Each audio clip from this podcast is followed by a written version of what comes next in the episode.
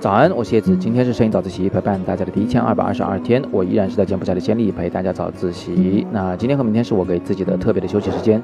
什么都不干，就坐在咖啡厅里面来整理我这一段时间的学习和交流所得。那今天我们先来聊一下昨天的话题啊，昨天我有发一张新瑶同学的照片，是躺在那个巨大的藤蔓上面的。呃，我现在有两位同学说这张照片一点都不美。那也有同学在点赞啊，赞同他们的看法。我觉得这是件好事啊，你们敢于去表达自己的看法。但是呢，我想给你们一个建议，就是下一次你要说一张照片美或不美的时候，能不能说的详细一点，说说你的看法你的原因？你觉得它美在哪里？它不美在哪里？因为只有这样的话呢，这才是一个有效的沟通和交流。咱们既然订阅公众号，显然是想来学到点什么东西的。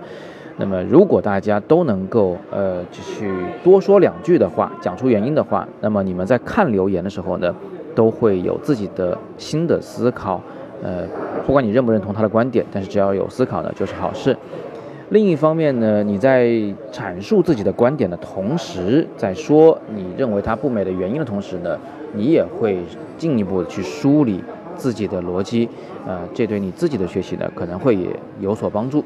好吧，那今天我就顶风作案啊！既然你们觉得不美，我就再发十张类似的照片，呃，都是有关新瑶同学的。我要交代一下背景啊，呃，这些照片并不是严肃的人像摄影的创作，因为我来这里并不是干这个事情的。但是呢，因为新瑶很喜欢大树，然后呃，这个我就给他多拍了几张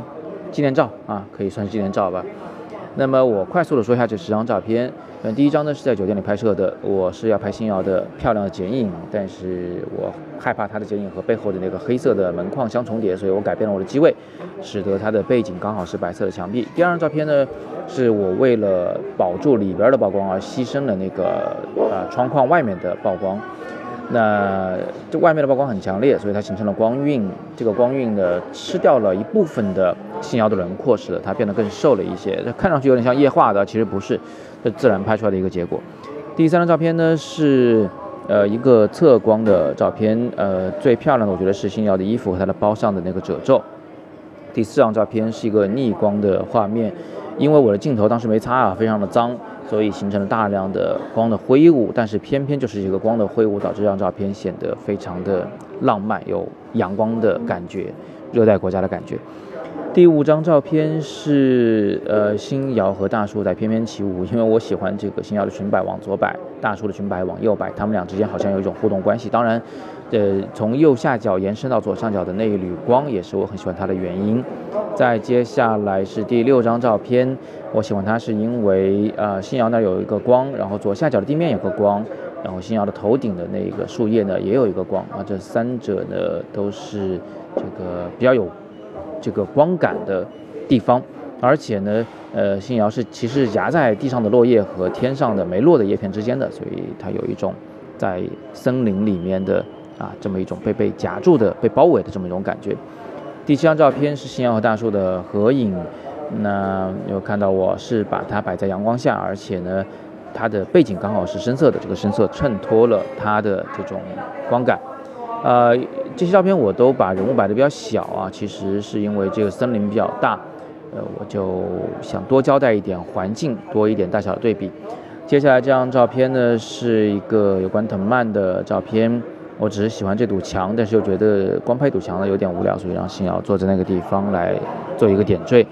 那第九张照片是星瑶在一个大树前的啊这么一个拍照的动作，他在拍我，我在拍他。那我喜欢的是这个大树的质感，它上面的藤蔓，以及，哎，你看，你们有新瑶的左前方有一个长长的树皮坠下来，呃，这是一个前景吧，算是，虽然它不是很前哈，不是很靠前。我没有让这棵大树充斥整个画面，因为我觉得周围的树林也应该被交代一点点。最后一张照片是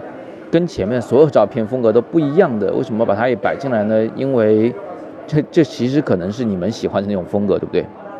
前面都是那种很暗调，然后又很强对比，质感又很强烈的照片，人物又很小，好像一点都不美。但最后一张照片呢，确实是很唯美的。主要的原因呢，其实是这是一个白色的房间，然后有很柔软的光线洒进来，呃，星瑶又睡得很甜，而且她的睫毛也很长，这个一切都很完美啊，非常恬静的一个画面。呃，我不知道你们会最喜欢哪一张，呃，我在下边给出了一个投票区域，你们可以戳一下，的告诉我你会最喜欢哪一张。不过我还是想回到我们最初的话题，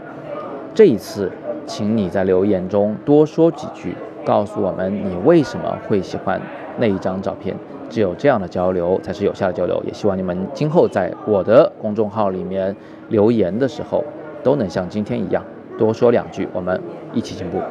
好吧，那今天我们就先聊这么多啊！如果你想跟我学习摄影的入门知识，请点击阅读原文了解叶子的摄影入门课。今天是摄影早自习陪伴大家的第一千二百二十二天，我是叶子，每天早上六点半，微信公众号“摄影早自习”，不见不散。